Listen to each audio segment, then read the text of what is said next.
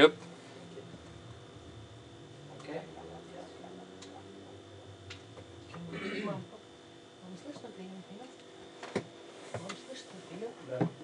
Okay. Okay. Alors on va commencer, on va ouvrir We're gonna start. We're gonna open the Word of dans God together. We're gonna open our l'apôtre Bibles to the second epistle of the Apostle Peter. We're gonna open our Bibles to Second Peter chapter one. la douzième épître de Pierre. Second Peter chapter one. 1. Et ceci est le This is the fifth and last message in this short series on the sufficiency of, of the scriptures that we began some time ago. Et d'ailleurs, je voudrais By the way, du crédit à I'd like to give euh, credit to the four faithful brothers whose resources have enormously helped me in the journey through the sufficiency of scriptures. Écritures. Ces quatre frères Those four brothers are Phil Johnson, Jim Osman, Greg, Greg Koukl Koukl, et and Garry. Friesen, or Friesen. Sorry if I butchered his name, but commencé We par started by looking at Écritures five attributes of the scriptures that Jesus um, chapitre 5. implies in one Et on a verse in Matthew 5. And we saw this along with the consequences à la réalité and our response to the reality and totality of the scriptures. Écritures. Nous sommes ensuite passés à la deuxième épître de after Pierre, that, we le premier moved to chapitre, 2 Peter et chapter nous 1 avons and plongé delved dans into la the transfiguration transfiguration de Christ. as Peter Car uses Pierre it utilise la as the summit transfiguration comme le of sommet any de human toute expérience humaine. He lights a On a dit candle qu'il a that gives amazing allumé light une to a total pour dark éclairer room. Euh, une, une pièce qui était sombre. Et la bougie éclaire d'une façon étonnante cette And, um, pièce Yeah, sombre. he lights a really, really bright candle d'après, on a vu que Pierre that lights a totally dark room, but then we saw the following week that he opens the curtains and the full force of the sun of the sunlight uh, comes in, making the bright candle get lost and swallowed and disappear uh, because of the power of the sun. That's what we have in Scripture, making the transfiguration pale away because the Bible is sufficient. Human experience is not. Any human experience is not sufficient. La grande Last time- qui a été amenée par des faux And last time we looked at the deception brought false et- et prophets and false teachers and the difference between the true and the enseignants et les faux false teachings c'est la doctrine de and the, which is se trouve la uh, we uh, we also looked at the doctrine of inspiration. On a vu que la Bible était And we saw inspirée de Dieu, que that chaque the mot Bible has était been soufflé par inspired Dieu. by God Et donc chaque and euh, then eh, God breathed out euh, every word eh, by eh, carrying chaque along auteur the de la human Bible était authors who emporté wrote par Dieu. the Bible. Et il a écrit exactement ce and que they Dieu wrote avait exactly inspiré. what C'est he ce qu'on a inspired. déjà vu. That's what we already saw.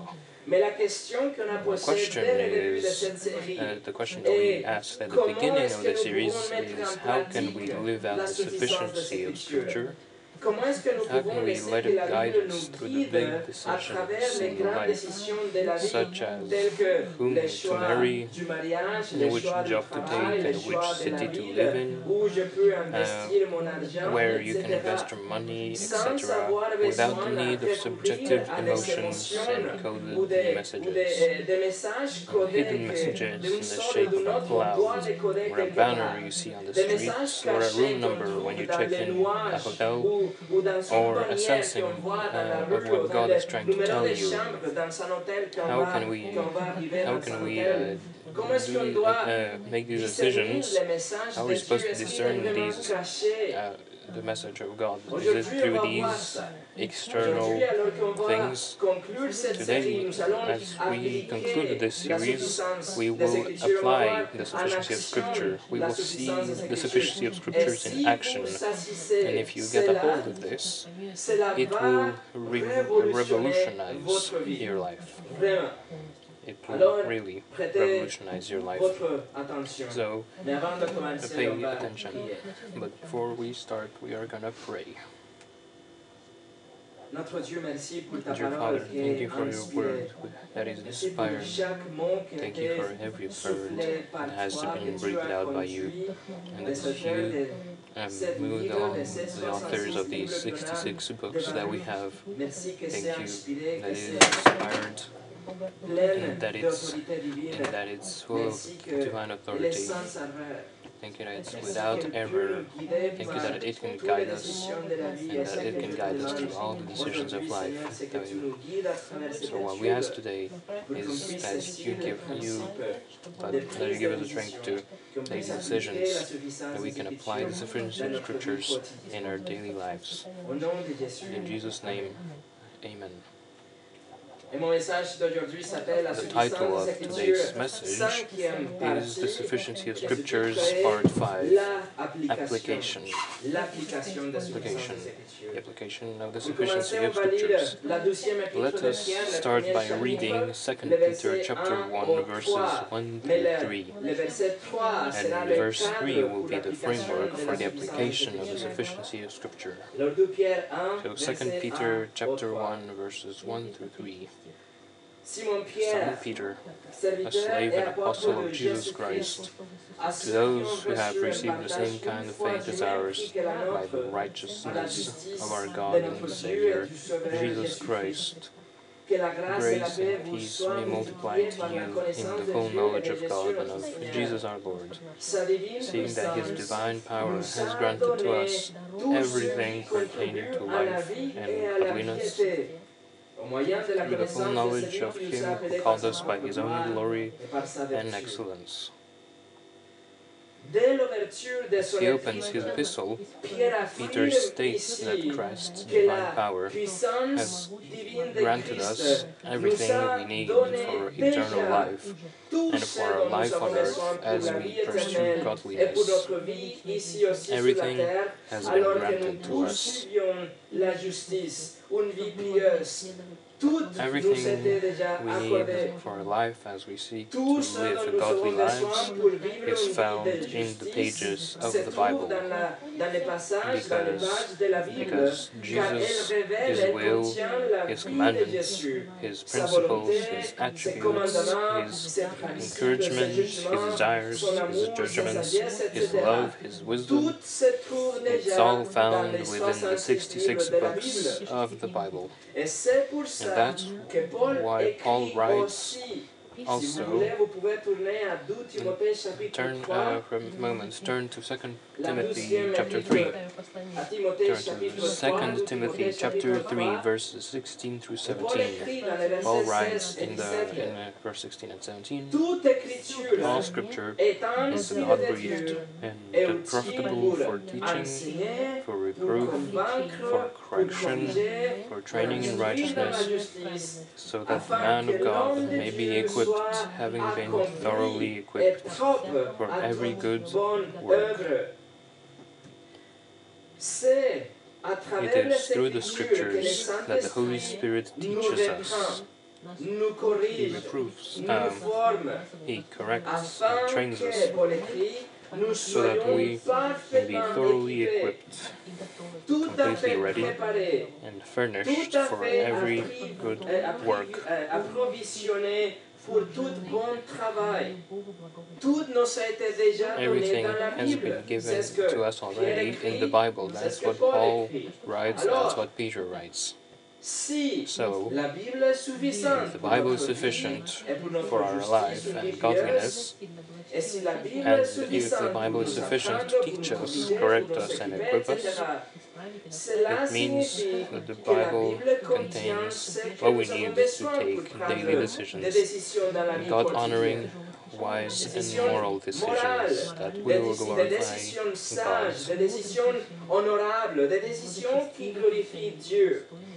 which means that we don't que nous n'avons need any individual supernatural impulse d'une parole de or private revelation or a subjective feeling to go one way or another.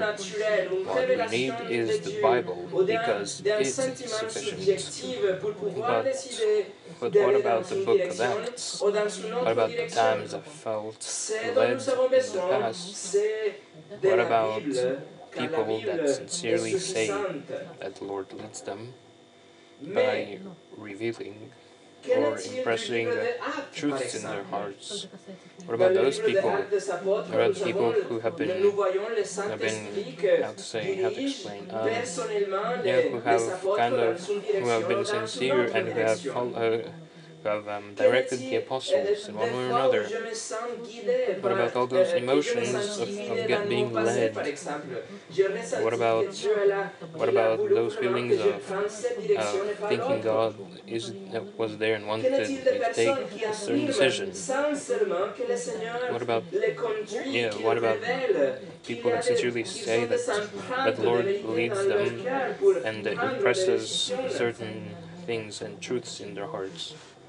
To answer to those questions, I'd like to look at three parts today. We are going to uncover the biblical model to take decisions, and it will change your life. The first way is the way of Acts.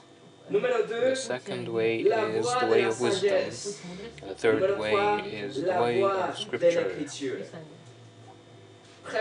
Number one, the way of Acts, the way of the Acts of the Apostles. The first thing we must understand is that if God wanted us to discern internal voices, decode secret messages, and be led by experiences, then we would have many examples of that through Acts, as the book describes the life of the earliest church. But we have nothing through Acts 28 chapters. There's nothing. What we have are 14 particular occasions in which direct divine guidance is provided. Where, when the apostles, uh, the apostles received uh, certain guidance, but such guidance is clear, decisive, and objective. For example, an angel rescues the apostles from prison and tells them to go and preach the gospel in Acts 5. An angel told Philip to go to the road to Gaza in chapter 8. Peter is instructed clearly by the Holy Spirit to visit Cornelius in chapter 10. Paul and Barnabas are sent by the Holy Spirit on the first missionary journey in chapter 13. Paul was clearly told by Jesus to continue preaching in Corinth in chapter 18. But these are really clear instructions.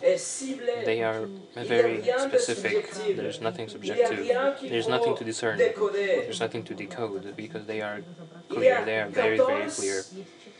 There are 14 examples in the book of Acts, that, and that can seem a lot. However, you must know that the book of Acts covers 30 years of history. 28 chapters of Acts cover 30 years of history, so really 14 instances show us that it was never the norm and is not how God operates. Additionally, the people that received those few revelations in the space of 30 years were either apostles, including Paul, or very closely connected to them, like Philip or Ananias. Finally, of all those 14 um, ex examples of special revelation, 13 are directly connected to the spread of the gospel. The only one that is not is the angel rescuing Peter from prison in chapter 12, and even that one, the ultimate purpose was for Peter to continue the ministry of the gospel. Alors ça, c'est la voie de That's the way of Acts. C'est ce qu'on voit dans le That's what we see in the book of. Acts. Il y a des révélations There's, there's private, additional revelation or guidance, euh, which uh, euh, happens a direct de la part de maximum of 14 times c'est juste 14 over the course of 30 30 ans. years. Only, and that will, it was only revealed to apostles or strategic people very close to them, like Philip or Ananias. Only in relation to the preaching of the gospel and the advancement of the church. There is not a hint of anyone trying to discern a message or trying to interpret signs or feeling uh, led or quietly listening to the voice of God or teaching others how to do those things. No, not at all. Ou comment écouter la voix douce de Dieu, il n'y a aucune indication de ça. Aucun des apôtres ont vécu ça et aucun a appris à um, quelqu'un d'autre uh, believed uh, that didn't happen to any of those apostles, of the apostles. But on the contrary, the book of Acts has many examples of Christians taking decisions, huge decisions, without any divine inter intervention. Big decisions about preaching, about traveling, about appointing elders and deacons, doctrinal clarifications, financial resources, traveling routes, submitting or not to authorities, etc. There were basically bunch, like many of these, uh, these are very, very major uh, decisions big decisions that impact the spreading of the first church. Uh, these decisions were taken without expecting the voice of God and without doing the fleece test like Gideon. That is the way of Acts. They very simply decided. They just decided. That's all. They just took a decision and a direction. But now is the question is how did they decide? That leads us to our second point, the way of wisdom. How did they decide? By using the way of wisdom which is also called the wisdom model, follows the Bible as the sufficient word of God for small, medium, and big decisions. If in the Bible we have everything we need for life and godliness to be, and the Bible uh, teaches us correctly and equips us, then the Bible must give us guidelines and parameters so we can make choices that glorify God. That's the way of wisdom. First, we entirely acknowledge that God is sovereign and that His will will be accomplished no matter what. He will use our strengths and our weaknesses, our good and bad decisions, and He will use all those to achieve exactly what He has decreed. This is God's sovereign will. Nebuchadnezzar declared in Daniel 4, in Daniel 4 verse 35, uh, I mean, 34, God does uh, according to His will in the hosts of heaven and among the inhabitants of the earth. God is sovereign. Psalm 135 verse 6 Whatever Yahweh pleases, He does, in heaven and earth, in the seas, and in all the deeps. That's God's sovereign, uh, the sovereignty of God. God declares directly through Isaiah in Isaiah 46 verses 9 through 10 I am God, and there is no other. I am God, and there is no one like me, declaring the end from the beginning, and from ancient times things which have not been done, saying, My counsel will be established, and I will accomplish all my good pleasure. That's God's sovereign will. The first thing, we recognize the sovereignty of God. Secondly, we also recognize God's moral will.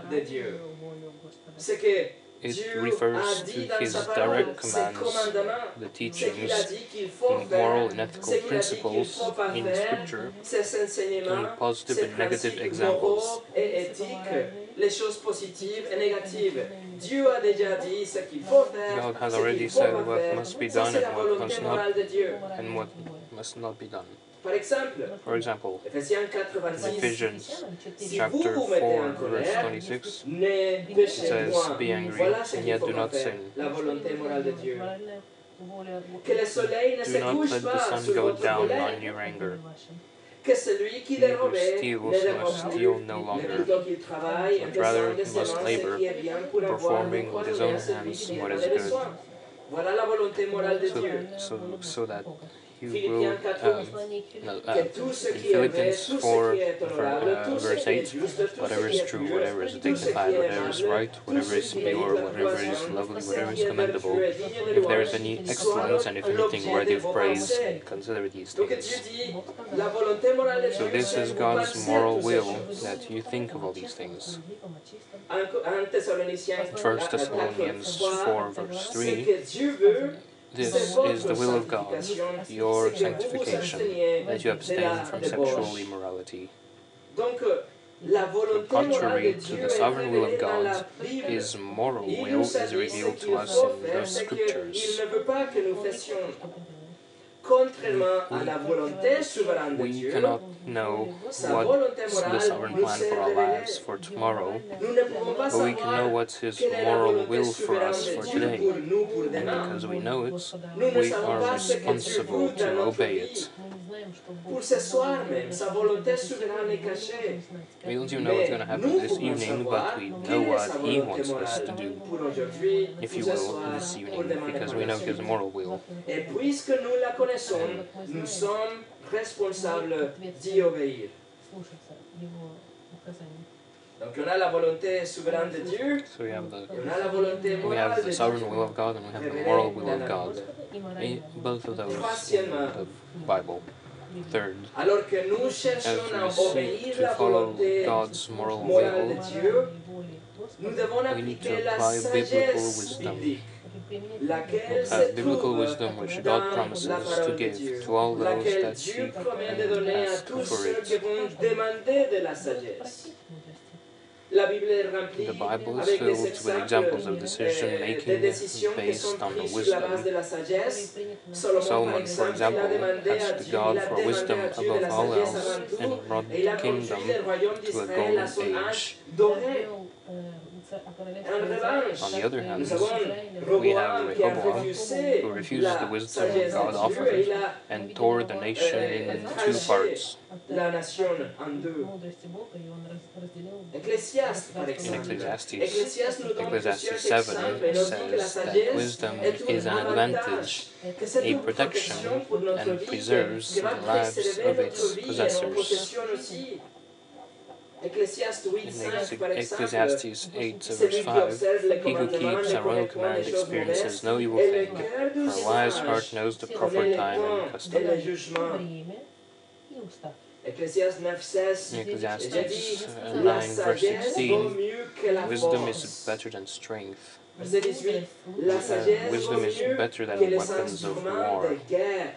Ecclésiaste 10, Ecclesiastes 10, 7, la uh, 10, verse 10. Wisdom has the advantage of giving succès. success. La sagesse dans la Wisdom is so important throughout the Bible importante que Dieu that God granted us five books that are considered 66 wisdom literature. considérés comme de la Those books are. Job, Le livre de Psalms, Ecclesiastes, Song of Solomon, and the book of Proverbs. And that is livre de 100% Proverbes qui est centré à focused on wisdom. A total of 243 chapters in the Bible for wisdom 1243 purposes. chapitres de la Bible afin d'obtenir, de grandir Wisdom is so crucial, and est something we lack so much, but God is so good that He has promet de la promised to give it to all those who ask for it.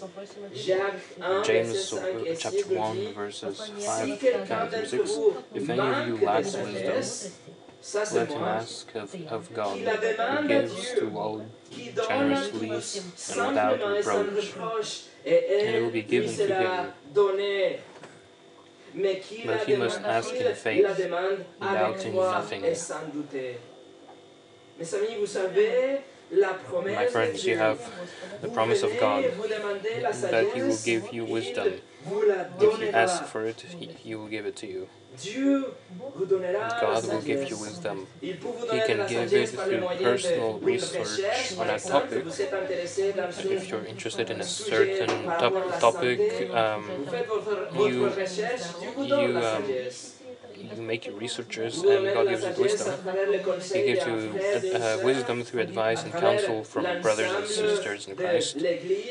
l'Église. through Mais the church, But primarily, donne la sagesse He gives wisdom through the Bible. la Bible.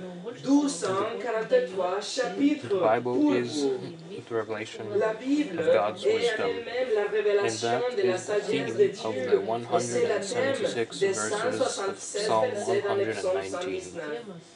La sagesse est centrale à la Wisdom is central in the Word of God. Et c'est de la sagesse dont nous avons And it's wisdom that we need to take these big decisions.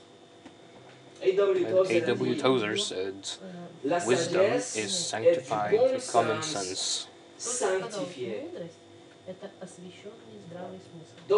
So, the Old Testament teaches wise decision making by being exposed to the wisdom literature and through the example of wise men. In the New Testament, Jesus commands wisdom using the image of a shrewd snake poussé dans in Matthew uh, chapter 10, verse apôtres 16. The apostles followed Jesus' example and instructed the church to be wise in Ephesians 5 ou 5.15 Colossiens and 4. Colossians uh, apôtres 4 5. ils ont eux- eux-mêmes modélé la sagesse apostles et ils ont pris uh, themselves have taken decisions volonté morale de Dieu. based on God's moral will. La voie de la sagesse The way of wisdom is the wisdom given by God, expressed through the Word of God, applied in the,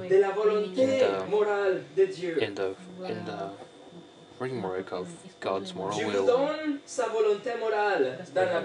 gives us His moral will, and, and then you, you use wisdom to apply, uh, imply La Bible wisdom est to suffisante take those big decisions. décision de la Bible, dans- de la vie, vous connaissez la volonté morale de la Bible, You pardon, know, la volonté morale de Dieu à partir de la Bible. you know God's moral will from the Bible. You apply wisdom from the Bible, and then you simply take a decision.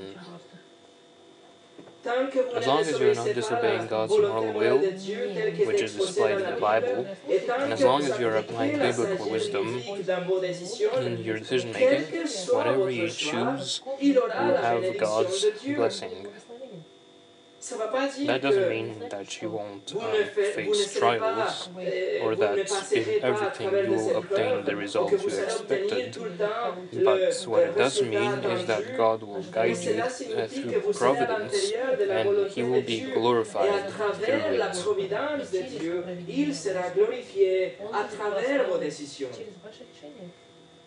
This is the way of wisdom. sagesse. C'est la It is the application of the sufficiency of scriptures.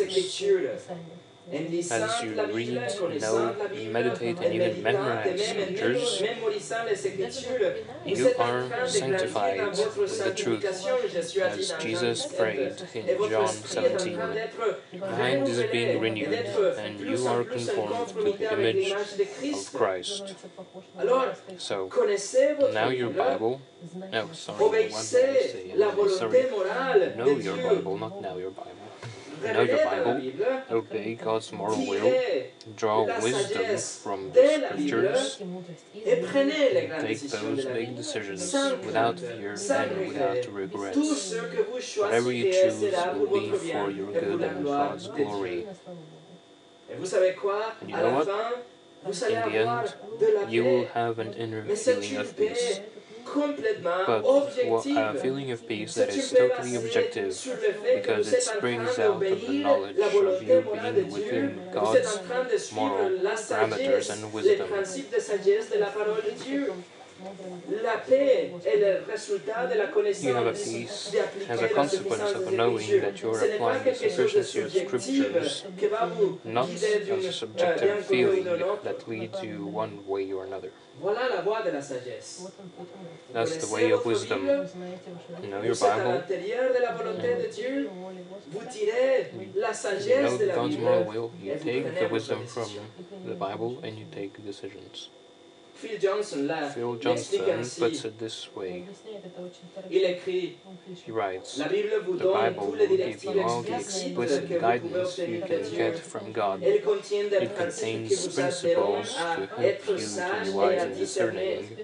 You don't need an explicit message from God telling you whom to marry or where to go to school or where to go in the mission field. Obey the explicit commands and the implicit principles, and God promises that He will direct your steps beyond that through providence.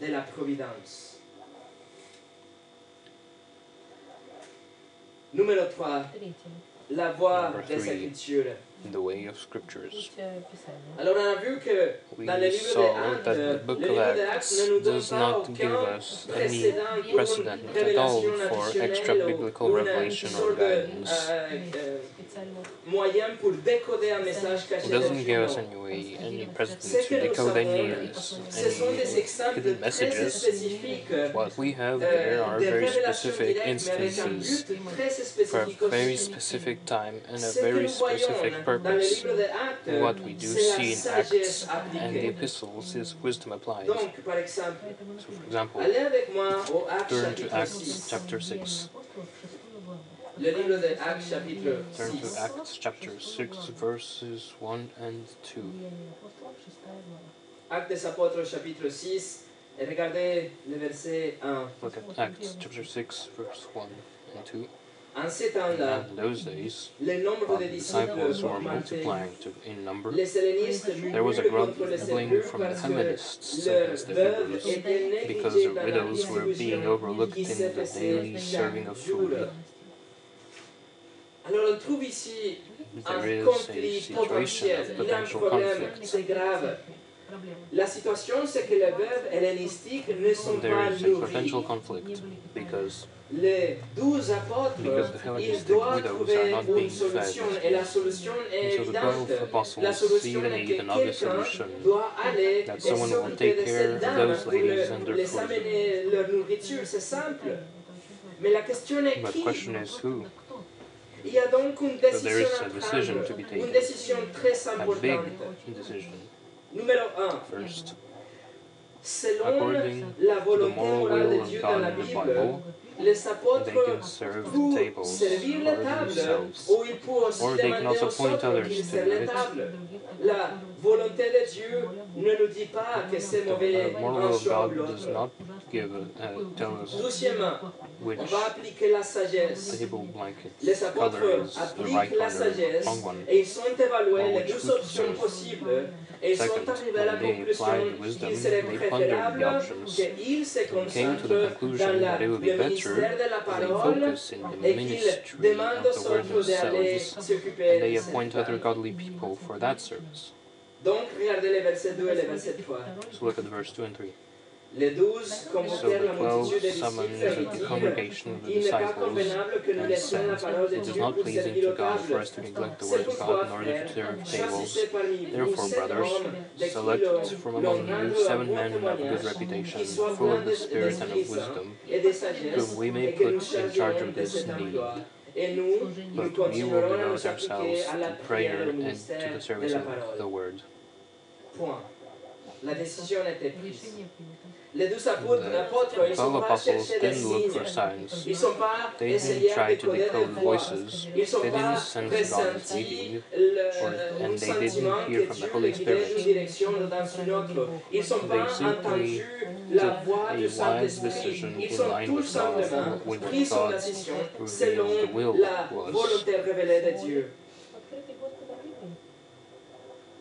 On va aller ensemble We're gonna turn to Titus chapter 1. Titus chapter 1 verse 5. Chapitre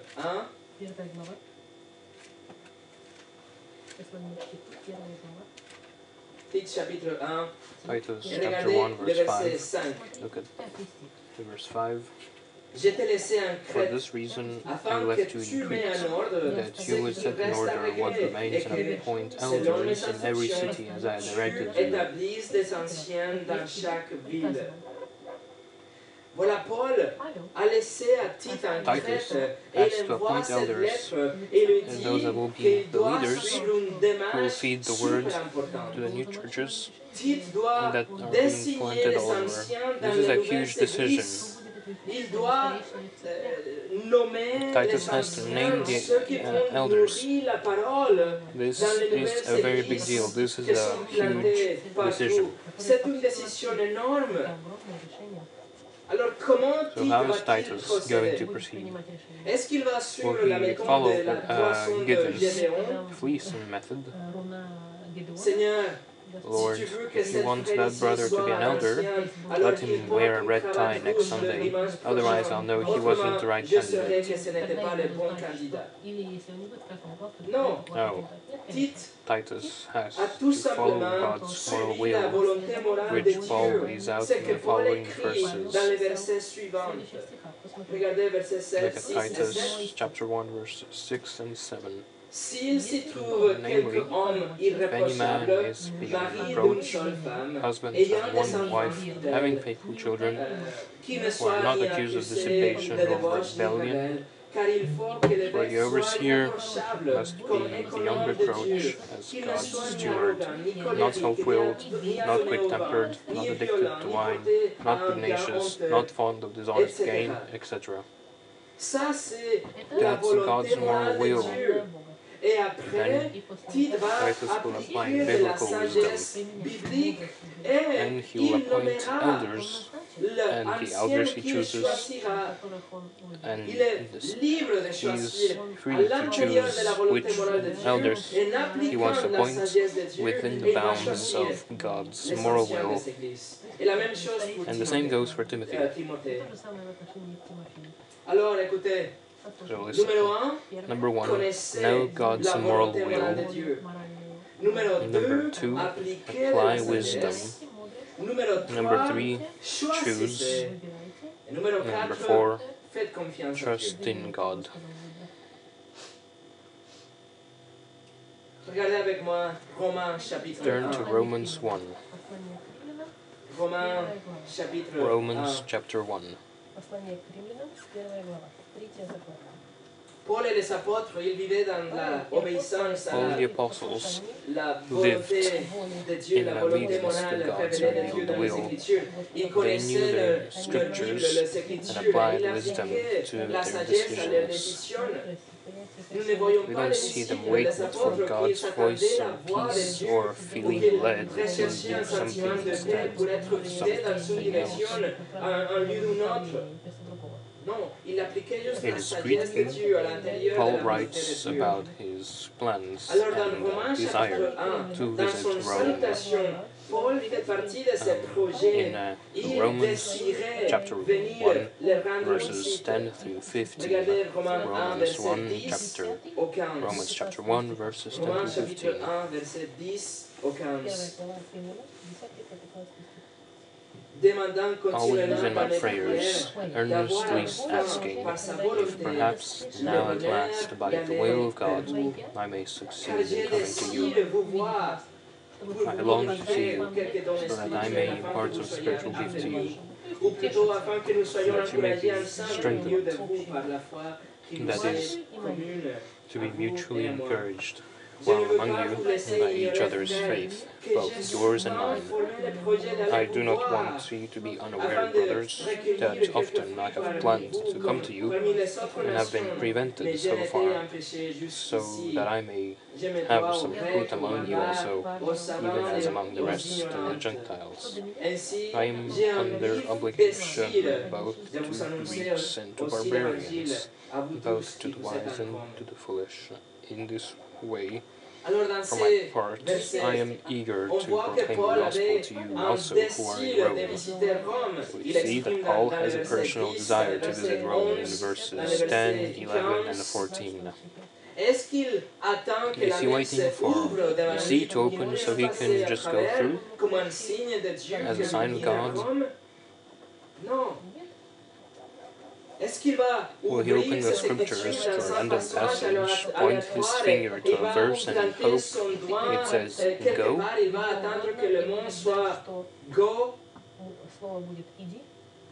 Does he need to pray and then remain quiet, trying to discern if God would speak with a still small voice? Will he go all by himself to the forest or to the beach, There, the sea and see if he is led, quote, to go?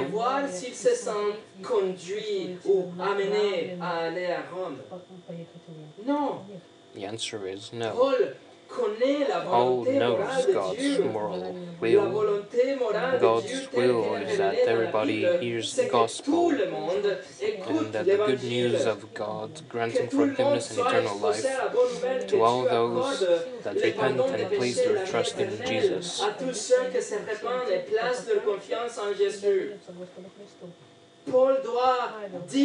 Paul must tell everyone that we all deserve for God's justice and punishment.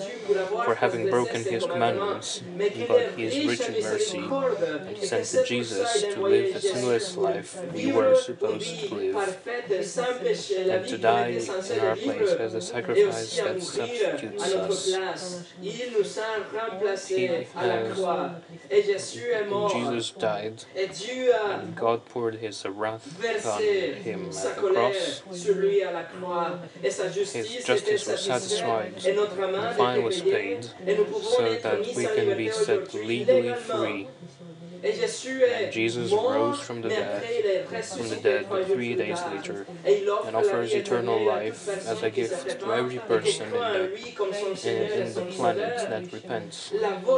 And believes in him as a Savior and Lord. toute personne écoute God's will is that everyone hears that message, but particularly for Paul, he was appointed as a voice to reach the Gentiles sachant cela, sachant que c'est la volonté de Dieu qu'il aille quelque part, qu'il aille partout, de, toute la planète si possible. Maintenant, il doit appliquer la sagesse biblique pour voir si, par exemple, c'est une bonne saison pour naviguer, naviguer ou pas. Est-ce qu'il a les finances pour aller ou non? Est-ce qu'il a un danger imminent ou pas? Il doit appliquer la sagesse biblique a for wisdom within the bounds of God's will.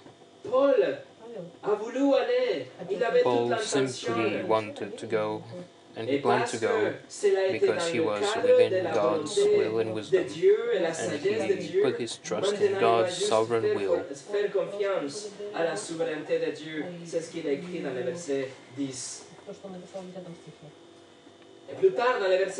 Later, in chapter 15, he says that he will pass by Rome on his way to Spain. C'est That's a big decision. But we have a big uh, and sufficient Bible pour so that we can know God's will, by wisdom, decide, and trust. À Dieu. We shouldn't try, we should not try to spiritualize our decisions by saying, I sense the Lord is telling me, or I'm feeling led to this, or I think God impresses upon my spirit, etc. Simply believe in the sufficiency of Scripture and apply it.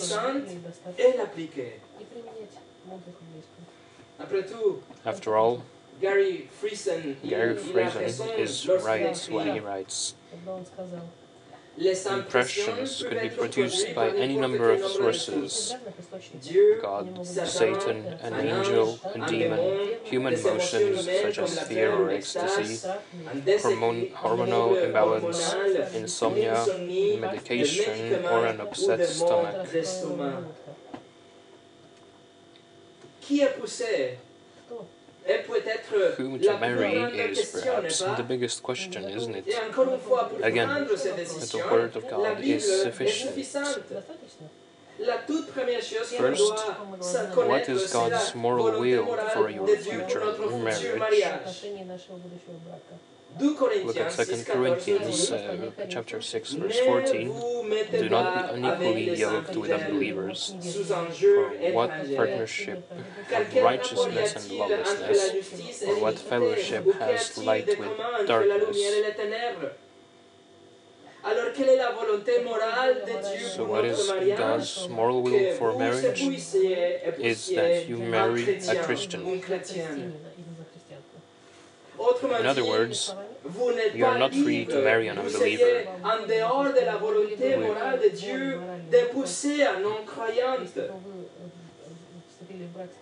That means that from the 8 billion people on the planet today, your future husband or wife is among the more or less 600 million people left.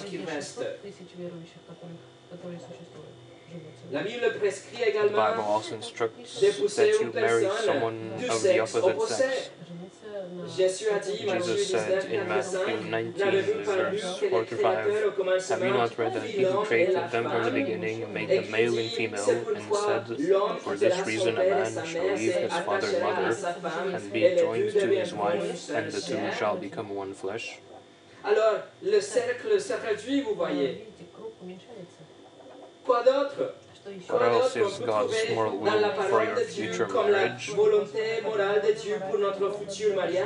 As you can see, the options are getting narrower and narrower. 1 Corinthians 7 adds some restrictions, and Matthew 19 3 to 9 speaks about against marrying someone that has gone through an unbiblical divorce. So the Bible really tells us God's moral will, and within those parameters, now we look for biblical wisdom.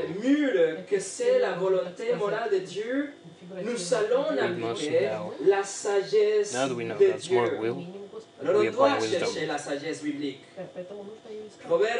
Proverbs chapter 21 verse 9 It is better to live in a corner of a roof than in a house shared with a contentious woman. Donc, so, within God's moral will, do not choose someone that is always looking for a fight. Do not choose someone that totally disagrees with you and your convictions because that will always bring contention. That's wisdom, that's biblical wisdom. Proverbs 11:22 As a ring of gold in a swine's snout, so is a beautiful woman who turns away from discretion.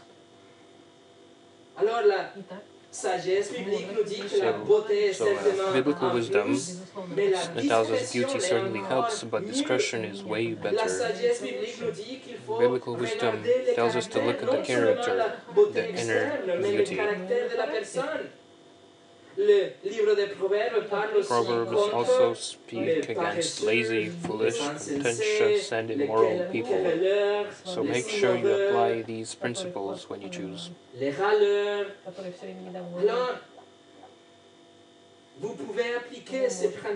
can apply these principles when you choose. You know, you are within God's moral will, now apply biblical wisdom and you can be sure that you are choosing the one.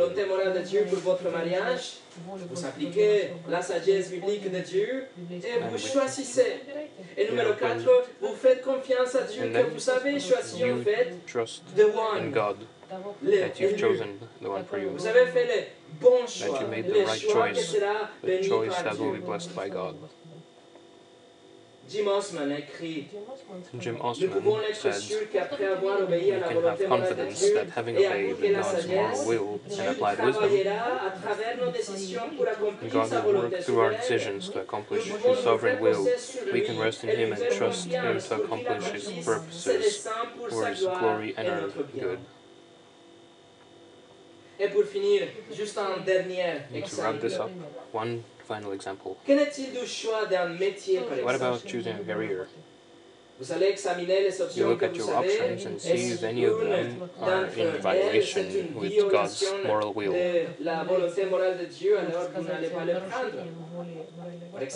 For example, the choice between an electrician or a gangster, an accountant or a drug dealer.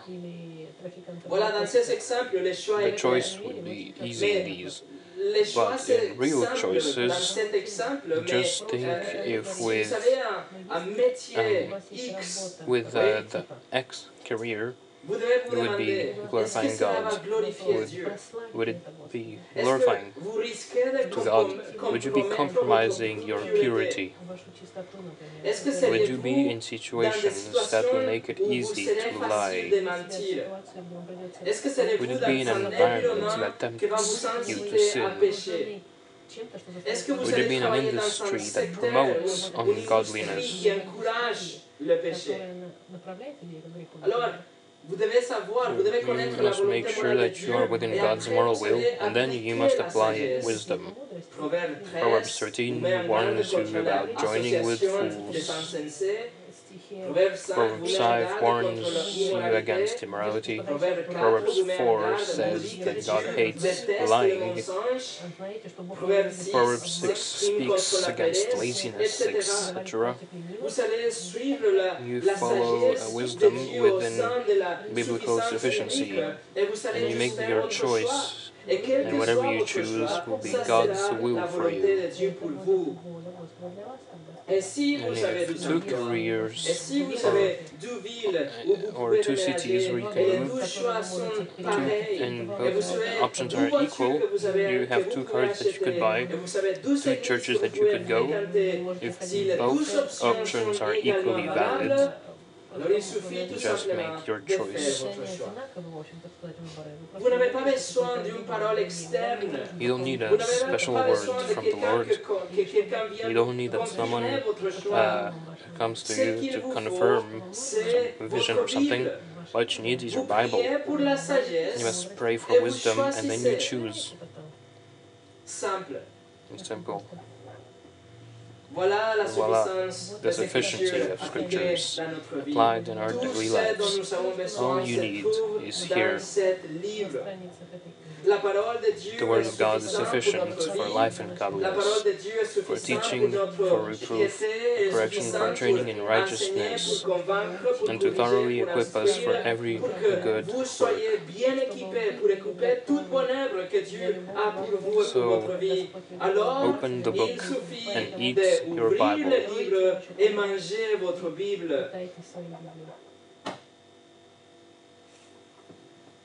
Paul Paul est parti d'Éphèse pour se rendre à Jérusalem et il savait que ça serait la dernière fois qu'ils se voyaient. Et dans son message de départ, il aurait pu dire mille choses. Mais il a choisi de dire ceci. Et c'est ainsi que nous concluons cette série sur la sufficiency of Scripture. Acte 20, 32. Paul dit, et maintenant, je vous recommande à Dieu et à la parole de sa grâce, which is able to build you up and to give you the inheritance among all those who have been sanctified. So, my friends, I, I commend you to God and to the word of His grace. Let's pray. Dear Father, thank you for your words. Thank you for the word of your grace that you have given us. Lord, please may this series have an impact on our lives, that we may come out from here knowing knowing and having conviction the conviction that your word is sufficient, that there is nothing else that we need, that you already said everything. Please give us wisdom that every one of us may be able to open the book of Proverbs every day of our lives, that we may take out principles that when we are within your moral will, that we may use biblical wisdom to follow your will. May your will be done, and that through us we may see your providence. Thank you for your word. In Jesus' name, amen.